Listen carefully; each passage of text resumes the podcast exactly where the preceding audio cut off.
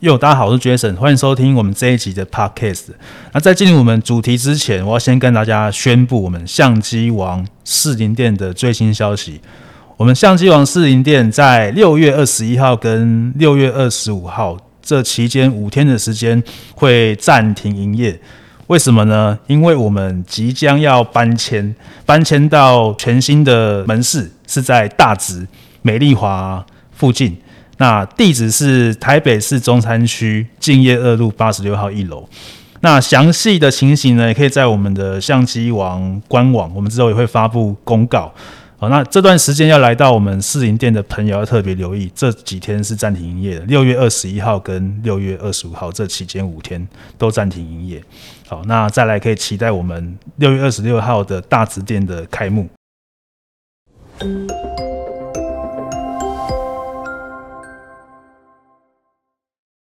那今天这一集要跟大家聊的是相机的产业新闻，主要是要聊 N 四三的 Olympus 在六月九号的时候发表了 EP 七的无反相机，跟这个 Zuiko 的八到二十五 F 四 Pro 这颗镜头。那我们先来聊有关于 EP 七这台相机的部分。那 EP 七它是大概五六年前 EP 五。这台相机的算是后继机型。那我大概研究了一下它的账面规格，看起来呢，呃，如果以现阶段来讲，大概是跟之前的 OND 的 EM5 Mark 三账面规格上是差不多的。当然，不同的地方是它一样跟 EP 五，因为它是属于这个片片系列的，片系列就是比较像这种 RF 相机的造型，它是。没有像单眼相机这样凸起观景器的造型，那它一样就没有内建电子观景器。那这一次 EP 七的主要看点呢，主要还是复古造型的外观设计。呃，我觉得它跟 EP 五其实设计上外观这个复古造型已经应该说很多年一直都是这样在设计。那可能就是在操控的转盘跟按钮的配置重新去做一个调整。那这一次比较新的设计是接环的下方，它有多一个彩色跟单色可以快速切换的快捷键。左手按抓着镜头，然后在它的可能在比较偏右下位置，哦，靠这个切换可以快速去切。哎，现在是黑白模式或者彩色模式，这样可以这样快速去切换。比较让人觉得，以我个人来讲，我比较会觉得失望的地方是，整体来说，我觉得它还是在卖一个，就是它的复古造型。先用这个外观去吸引喜欢这个外观的的朋友，好，然后再就是去看它的规格。可是去看了规格之后，你会发现它其实跟这个 EM 五三代，它可能感光元件它大概也会，可能也是同一片。我现在还没有办法确定，是因为还没有到手，没有没有测试，然后也没有一些太多的评测可以参考。但是从它的话术是。两千零二十万来看，它应该就是跟 EM 五三代它是用同一片，然后它的对焦系统呢，它一样是用对比对焦，这个是我觉得比较失望的地方，没有采用新的技术。不过以 Olympus 来讲啊，它如果要有新的技术，通常要等到它的顶级机型哦，EM One 这个系列可能有呃四代出来哦，那它可能才是全新的技术，然后再才会是后面的机型，中阶机跟入门机哦，它才会有下放下来。哦，所以这一次出了 ep 七其实大部分人都没有太意外，就是它还是采用了呃一样的感光元件，然后它的整体规格其实没有什么太大的差别。那以我自己来讲，其实早期我就用过这个 Olympus 的 EP2 跟 EP3 这两台相机，所以我其实本身以我觉得以一个新手角度或入门的角度，纯拍照来讲，其实我一直都是蛮喜欢 Olympus 这个品牌的。那会喜欢的原因就是第一个外形嘛，这个复古外形，就是拍照的感觉，我个人觉得蛮重要的。Olympus 它一直都有表现很不错的机身防震，EP 五开始后面的机身五轴防震，哦我觉得这个功能在拍照上面，尤其是在夜间拍摄，你要用比较低的快门去手持拍摄的时候，它真的是非常的方便。到目前为止，这些功能可能还是没有太多的对手可以跟 Olympus 去做比较，可能唯一最接近的大概就是一样是 M 四三的 Panasonic，但是如果两者去互比，大部分的人可能在评价上面还是会觉得 Olympus 还是比较好。那 EP 七在价格的部分呢，目前我从网络上去找，大概可能的价格会是落在目前看到的是日本当地的零售价，单机身的话是九万三千五日币，如果换算台币，大概的话就是单机身台币两万四左右。那如果是 EP 七的 Kid，它是配一颗这个标准镜十四到四十二的饼干镜头呢，那它的这个零售价就变成十万七千八百日元。如果换算成台币，大概是两万八左右。如果以这个定价来讲呢，我会觉得，当然现在台湾的，就是代理商的价格，我们现在还不确定的前提之下，单看这个就是。日本当地的价格换算成台币呢？其实这个价格，如果以新机来讲，老实说并不算太贵。哦，那再来就是说，这个机身 EP7 它的规格的定位，它大概是什么样的定位？比如说跟其他品牌是跟哪一台机器比较接近？如果以我这样大概看起来呢，假设是以 APS-C 来讲，可能就是富士的 XS10 这台机器，因为它有五轴防震嘛。但是只有在拍照的部分比较接近。如果是以录影规格来讲呢，它的整个录影规格其实是大幅的落后 X S 四哦。例如它在高速录影的部分，它的高速录影一百二十帧只有最高七二零 P，而且在我的印象中，这个规格其实是比较接近 E N 十。这个 level 的等级，而且在这个高速录影的过程，它其实没有是没有办法自动对焦的，这也是你要留意的地方。我看它 EP7 这台机器可能没有内建这个三点五的麦克风的输出，也就变成说，可能你今天要买这台机器要来拍摄影片，然后拍 vlog 的话，这台机器其实是比较不适合，因为它没有办法外接三点五麦克风。有兴趣的朋友要留意一下，这台机器可能它的定位来讲。它就还是比较偏向是针对拍照的使用者，它的荧幕也不是可以一百八十度的翻转荧幕，它是只能上掀九十度或是下掀的荧幕，就是主要是让你在高低角度的拍摄使用，并不是那种就是让你拍摄 vlog 的相机，然后这是你要去留意的地方。然后价格两万四跟两万八来讲。其实以定价来讲，算是蛮合理的。再加上说，其实 Olympus 的相机，他们大概推出来一段时间，他们价格还会在一些下修。哦，所以这台机器其实可以算，就是以价格来讲是还蛮实惠的。那只是说，就是变成说要看你个人的需求够不够用来选择。那这台机器像它的五轴防震跟它的就是内建的滤镜。好，可能就会是比较大的卖点。那以这个滤镜来讲呢，普遍大家比较推崇就会是富士的色彩风格滤镜。更早之前，其实 Olympus 它的滤镜也是蛮多人会去推荐的部分。比比如说，它那时候就有出什么，我们会说是无齿滤镜啊，就是那个时候其实 Olympus 比较早以前呢，它就是这个算是玩滤镜的创始者之一。除了富士以外，再来最会玩滤镜，大概就是 Olympus。好，滤镜的选择是最多的哦，比如说什么最早有那个 Lomo 暗角效果啦，还有什么 HDR 的效果啦，哦，这些都是从 Olympus 这边先出来的，然后后面其他厂商才跟进这样子。只是说以现在来讲，要玩滤镜，其实风头其实已经过去了。大概现在如果真的要讲的话，大家其实还是比较喜欢的是呃比较偏正常的风格啦，要不然就是可能比较类似像电影风格这样子。但比较让人庆幸的是，这一次 EP7 它还是有保留下来，它的机身上面还是有这个 Olympus 的 logo 哦。那在去年来讲，其实大家都以为哦，就是因为 Olympus 它把它的相机部门卖掉了嘛，然后那时候的新闻是说以后它会用 ON 这个 logo 来来做代表这样子，所以那时候其实蛮多人就蛮担心说，会不会以后的 Olympus 相机就再也不会有 Olympus 的 logo。哦，虽然说它的相机不不能卖掉了，然后就是其实官方也有承诺说这个相机还是会继续出，只是说那时候大家就很担心这个 Olympus logo 会不会就没有了。哦，那从 EPC 出来之后，它还是要保留 Olympus 的 logo，就是让粉丝来讲就可以比较放心一点，就是说 Olympus 这个品牌它其实还是存在的。接着可能要等到 Olympus 有呃新的技术、新的高阶机器出来。哦，那可能就要等年底或是到明年的。那以现在疫情状况来讲，我觉得可能 Olympus 今年或许都不会有新机的消息了，可能再就要等到明年初看看。那当然，如果疫情有所改善，也有可能就会提前。好，那至少至少就是 Olympus 这次 EP 七出来，就让大家有比较放心，说，哎，其实 Olympus 真的还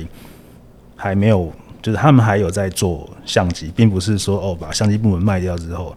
然后这个品牌就形同就是虚设一样，就是可能这个这个品牌就不会再出相机，就是粉丝们会比较放心一点，哦，就不会再这么不用再这么担心哦，以后买不到 Olympus 的相机这件事情。那接着我们来聊八到二十五 f 四这颗镜头。那这颗镜头如果以焦段来讲，我个人是非常非常的喜欢哦，因为以 N 四三来讲呢，它如果换算成就是等效全片幅的焦长呢，八到二十五它要乘以二，所以它的等效就是一颗十六到五十，然后光圈 f 四的镜头。哦，那这个焦段就真的非常的吸引人。主要是十六 mini，它其实以全片幅来讲的，它就是超广角的一个焦段。那以全片幅的相机来说，比如说以 Canon 这个平台来讲好了，像 Canon 它要等效十六，它也不用等效，本来就是有就是全幅的，呃，就是十六到三十五这颗镜头，哦，它有出二点八，有出 F 四的单眼跟无反都有这样的焦段，哦，但是不管是在它的重量上面。还有它的大小上面呢，八到二十五它都可以比十六三五再轻巧很多，而且外形也可以再更小，所以在这个携带上面呢，其实是方便非常多的。然后十六三五这颗镜头，如果以 Canon 来讲呢，它的售价大概是，如果 F 四来讲，大概是在可能四到五万，而不是二点八，可能就是六到七万。哦，大概是这样。如果是以这个新进的价格来讲，大概是落在这边。那八到二十五这颗镜头，它现在的价格大概是日币十七万六百，换算成台币大概是四万四左右。看你用什么角度去看这个价格，因为它是挂 Pro，就是以 Olympus 来讲，这颗镜头其实是算高阶镜头，只是它的光圈只有 F 四。那会只有 F 四的原因就是。如果八到二十五做到二点八，可能它的重量跟尺寸呢就没有办法做到这么这么轻巧。好，这可能是厂商在设计上面会顾虑的地方。那如果做 F 四的话，就是它的定身就可以更小。这颗镜头的重量呢，整体只有四百一十克。哦，那如果你把它装上遮光罩，它整个镜身的长度全长就只有大概十二公分左右。哦，其实这个如果针对就是喜欢爬山运动的朋友啊，或者说做一些运动摄影的朋友，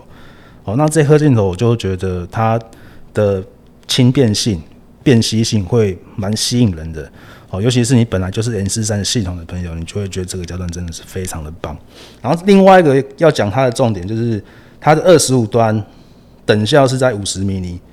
那如果对比过去来讲呢，其实这类的焦段来讲，这个镜头其实过去都只有做到三十五 mm。其实三十五 mm 它以变形率来说，它还是有一些些的变形啊。所以说你在拍一些人像来讲啊，或者说你要拍一些就是可能比较要求变形的控制的这个场合呢，其实三十五 mm 还是不太够用。但它现在做到等效五十，其实这个变形率可能可以修正得更好，更接近，因为就是五十 mm 嘛，更接近这个人眼所见，就是比较没有变形的问题。所以它在应用上面其实就是会更广泛。比如说你今天。你又要拍超广角，然后你又要拍这个可能等下五十 mm 的这种画面，要拍人像或是拍一些比较特写的画面。在过去来讲，你可能要带到两颗镜头，你可能就带一颗十六三五，刚刚讲了，然后可能再另外带一颗，最简单就带一颗五十一点八。但不管怎么样，你就还是要带两颗镜头，那你才能够有这样的焦段变化。但是现在出了八到二十五之后呢，你可以只要用一颗镜头就搞定这一切。当然你要去。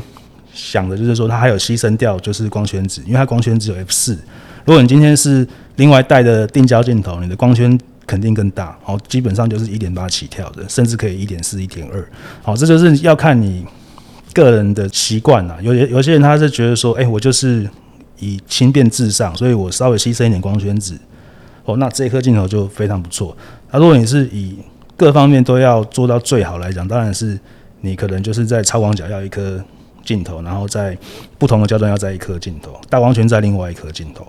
那这颗镜头，我看这个 DP Review 的测试影片，它另外一个特点就是它的最近合焦距离只有二十三公分，这个我也觉得特别不错。就是你把焦段拉到五十 mm 的时候，你还可以在二十三公分就合焦，所以它其实也还蛮适合做一些比较近的拍摄。当然，它还没有达到真正微距的放大倍率哦，不过它已经可以算是比一般的标准镜还要再更好的放大效果哦。所以这颗镜头它的用途算是蛮广泛的。那可能唯一会让人家犹豫的，大概就只是这样价格，就是四万多块。当然它是复合性的功能，又可以这个在超广角拍摄，也可以拍一般比较标准标准的焦段，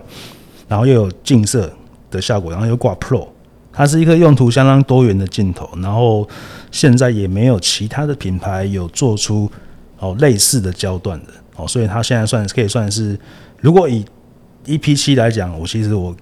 我个人更感兴趣的，事实上就是八到二十五 mm 这颗镜头，我觉得它至少它是有做一些新的设计，是过去可能比较少看到的。我们听个音乐休息一下吧。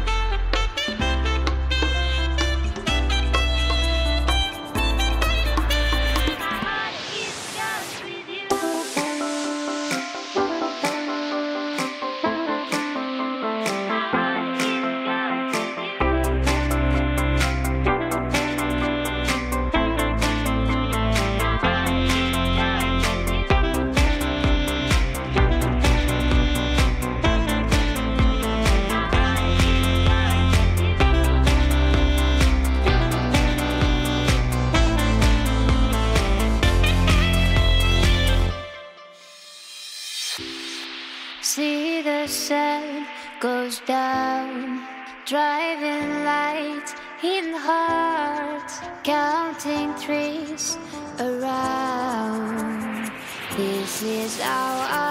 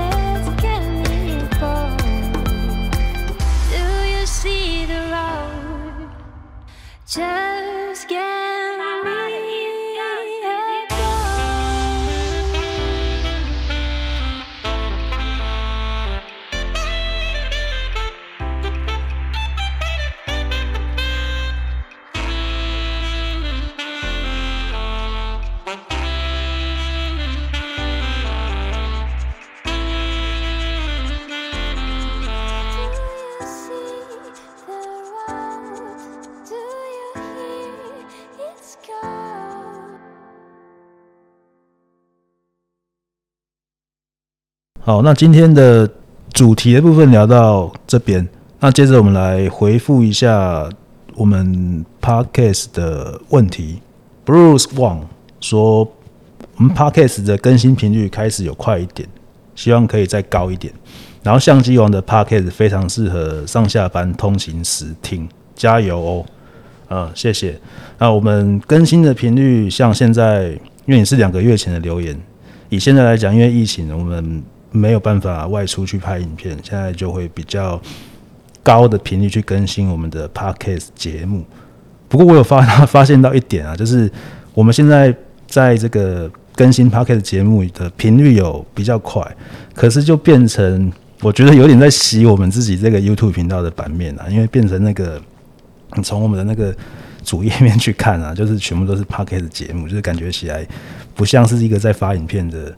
的频道，像是专门在发 Podcast 频道，所以这可能之后或许吧，可能过阵过阵子我们就会考虑。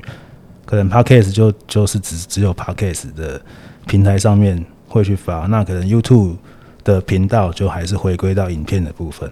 好，就是以后更新，大家其实大家现在慢慢都习惯说 Podcast 就是去用 Podcast 的专用平台去听。那过去我们会把 Podcast 节目放在 YouTube 的主要原因，就是因为可以留言嘛。哦，不过其实我现在发现，你要留言，其实你也可以去那个那个 Apple 的 Podcast 上面留言。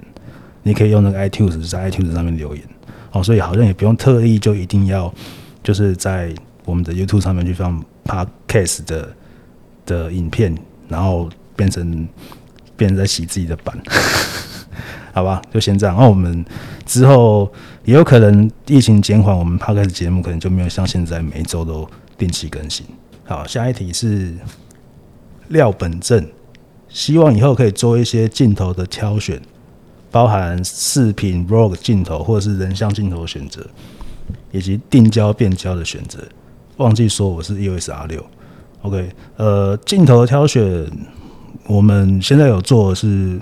富士的嘛？对，那之后还会再去做一些其他品牌的，对，还有这个针对拍影片的 Vlog 镜头，嗯，这这个也不错，可能之后我们就会考虑来做一个这样的节目。好，然后是老客，这个我们的老听众廖导说：“赞拿 Jason，我又来听了，呵呵，谢谢。”然后再是 Steven Wang 说：“Sony A 七三用户，在这之前是 Canon 的八百 D，Sony 相机的黑科技真的是没话说。不过我还是很喜欢单反的快门声音。换厂家和片幅的代价就是要重新买镜头。目前常用的镜头是。”呃，Sony 的八十五一点八，对焦速度非常快，而且去做一些人文类的街拍或是宠物的摄影，对啊，Sony 的话就是现在所有的相机科技的领头羊，大概就是都先先从 Sony 这边开始，好，所以现在有点像就是过去都是 Canon 在前面，现在变成是 Sony 在前面，那变成反而是其他品牌在 Sony 后面追这样子。下一个 BB。我是新手，想练习拍人像，再考虑八五零 D 跟 D 七五零零，该如何选？还是有更推荐的？预算三万那边，因为你的需求其实不管是单眼还是无反的入门机，都有适合的机型。因为其实就基本需求而已，因为你要练习拍人像而已。那拍人像其实一开始就是比较像是在做摆拍的部分，你不会说是可能在街上去拍一些那种街拍。或是那种陌生人的照片，不会，一般就是找认识的人来拍，所以摆拍这个其实难度不会很高，因为它就是摆好在那边让你拍，所以它就不会太要求相机的对焦速度，就变成说你只要是预算够，然后是可换镜头相机，可能它的相机的规格是符合你需求的，那基本上就 OK 了。反而是在镜头的部分，你可能要再多思考一下，就是呃，你可能。要按你个人的这个拍摄习惯去选择符合你的焦段。刘艳玲说：“竟然只有声音没有影像，真失望。”对啊，因为他这个是 Podcast，所以本来就没有影像。然后下一个廖本正想听镜头焦段选购指南。镜头焦段选购指南，嗯，就上次有讲过了嘛。梁朝安他说：“我他讲的有点长啊。”总而言之，他的意思是说，他现在目前用的是 A 九，然后最近有试用 A one，然后他觉得 A one 即使是用到 A one，他觉得握感没有非常好。那就是 A 九，他曾经有拍过各种比较难的、难度比较高的场合，然后而且当下当下拍摄的时候有下大雨，天候不是很好。哦，那他就就觉得在握感的部分还还需要再加强。以专业用户来讲，当然是使用这个。就是除了轻量化的考量，再最重要就是你握感握起来要够舒适，这是一个很重点。还有一个就是他讲的是 Sony 后面这个翻转的 LCD，它如果是侧翻的话，像 A7S III 那样子，那会更好。那像 A9，它还是只能就是上翻跟下翻，主要是针对拍照，所以在使用上还是局限比较大。然后不管是哪一家，后面出来的相机肯定是越来越好，但是机身的叠加幅度希望不要太快，不然对于用户来说会考虑再三再入手。然后相机画素的设定，相机最大的画素是四到五千万画素的，尤其是弱档的大小，一定要有大中小的不同。对啊，这个很方便。如果弱档可以有小弱档啊，你就不用说我每次都一定要输出大弱档，那个很占档案空间。大概是这样。这以上是这个梁朝安他分享他的使用心得。王奕华他想听劝败单眼玩家跳坑，跟不跳坑无反相机的五大理由。哦，因为现在来讲，其实单眼相机，因为它如果以现在来讲，就是比较像，就是跟之前的底片比较接近，因为毕竟它是比较旧的技术了，所以现在。以现在的新手来讲，或者是不管是专业用户来讲，其实要买相机的主要考虑，比较大的几率会是买无反相机比较多。那当然主要是在这个整个性能上面表现，还有这个整个画质的表现跟这个感光元件的技术，其实都是都是用最新的。那单眼相机的话，它是比较停在大概两三年前的技术。那当然，这一样是看个人，因为当然还是有很多人推崇这个单眼相机，使用光学观景器来拍摄的感觉，还是有。还有就是，就是刚刚前面那个讲到的，就是握持感的部分。现在无反相机大概会被嫌的几个点，第一个是这个它没有光学观景器，它用的是电子观景器，所以你在观看上面还有些人还是会觉得不够及时。但是，即使现在有到 A one 这个等级来讲，其实我觉得它已经非常接近光学管理器的这个使用感受了，已经非常非常接近。那它也是这个有做到这个无黑屏的拍摄，所以你用单你用那个单眼相机光学观景器还是会有黑屏的拍摄啊。所以我觉得这就是你要自己去取舍。有些人他真的是工作来讲哦，现在老实讲，无反相机性能是比单眼相机好很多。但如果你是单纯拍照拍，就是自己自己喜欢，然后这个拍摄的感觉是，就是以自己为为主的话，不会很在意这个规格的话，当然单眼相机还是蛮多人在用的，也是有人还是继续坚持使用单眼相机，这也是都有的。我的组合是使用富士的 SF 十四跟十八五五，还有五十二三零这一套去共用一个滤镜，就是这三个镜头的这个滤镜，它是。应该说镜头的这个大小是一样，所以它可以用同用一套滤镜就可以搞定了，然后又可以从超广角玩到超长焦，然后最后他又再补一个这个大光圈定焦镜三十五一点四，所以他觉得他已经全焦段了，然后他也有包含大光圈，那本身就是一个摄影爱好者，相对比全画幅的系统，他选 APS-C，他会觉得就是呃在锐利度跟导感度要稍微妥协一点。好，因为毕竟它是 APS-C，所以可能跟全片幅比，在这部分算是全片幅当然会更好。但是如果以这个性价比来讲，他会觉得 APS 就很适合摄影玩家来入手。好，这是他的推荐给大家的部分。哦，就是又是撂倒，他说：“哎、不是，还用对比对焦，谁会想买？对啊，GH 五二就还是对比对焦，因为不是新的感光元件。”要等到 GH 六，GH 六才有机会是用新的这个对焦技术，毕竟是新的感光元件。还是廖导他说，最近我们 Podcast 比较多，所以他可以拿来配游戏听，很赞。嗯，感谢李君楼，应该是吧？他说当初选择富士的 XS 十也是参考相机王的介绍，然后去台中店看实机，觉得服务人员。介绍的很详细，当下就带 S S 十跟十八五 K 进回家，谢谢。然后 Tony 说，对于摄影新手来说，其实 APS-C 无反相机的画质已经不差全片幅太多，所以买 APS-C 比较好，而且省下来的钱，你以后买一些比较高级的镜头反而会更好。然后他建议大家是说，其实镜头。在摄影创作上，在视角上，在多元性上，都比相机本身重要。那当然，如果你没有金钱的金钱的问题呢，你想要一步到位，你就是买一个全片幅，这样最好。哦，因为一些顶级高指数的镜头，大多数都是全片幅镜头。嗯，这样讲其实也是不错。就是说，如果就跟刚刚前面大家推荐 APS-C 的理由其实都差不多。就是你如果是要买 APS-C，其实你会选 APS-C 最主要。大部分的人其实也不是因为价格，其实是为了要这个相对于全全片幅的轻便性，要比全片幅机轻便，你才带得出门嘛。所以你有了轻便性之后，然后你再去看你能不能去对于画质再稍微妥协一些。刚前面也有讲到，好，然后再就是你这样子来讲，再去看这个全 APS-C 的系统呢，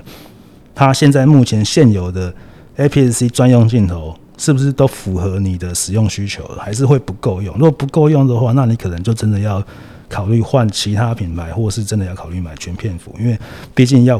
让你够用啊，你之后才不会，你才你在用这个系统，你才会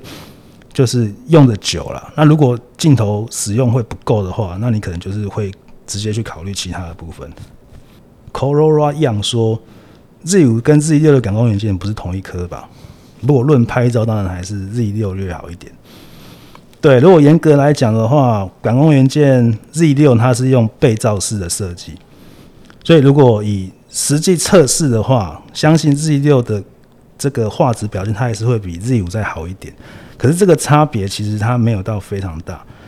好像差别就是在说，这个如果以设定上来讲，Z6 它感光度最高可以开到二零四八零零，哦，可是一般人其实不会用到这个感光度。然后 Z5 它最高可以用一零二四零零，一般人也不用到这个感光度，一般人大概可以接受的。如果以这个这个杂讯的讯噪比，然后去抹除之后可以接受，大概就是最多用到可能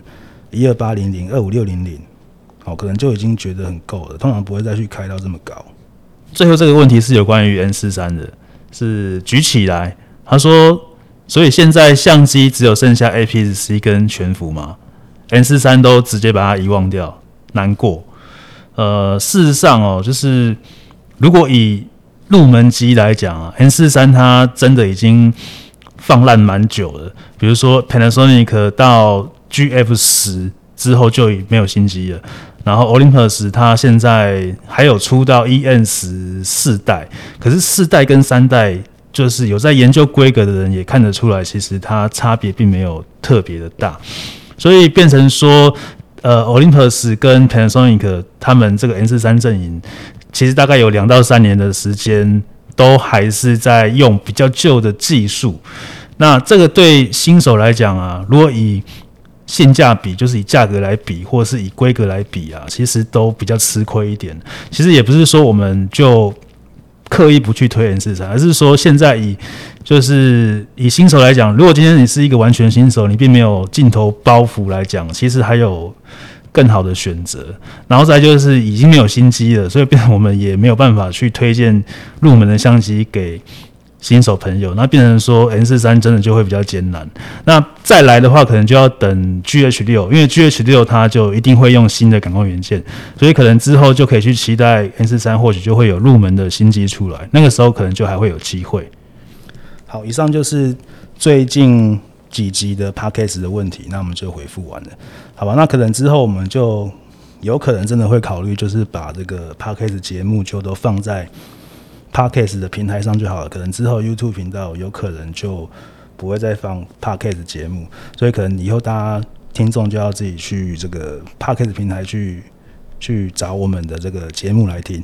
好，那今天的节目就到这边告一段落，我们下期见，拜拜。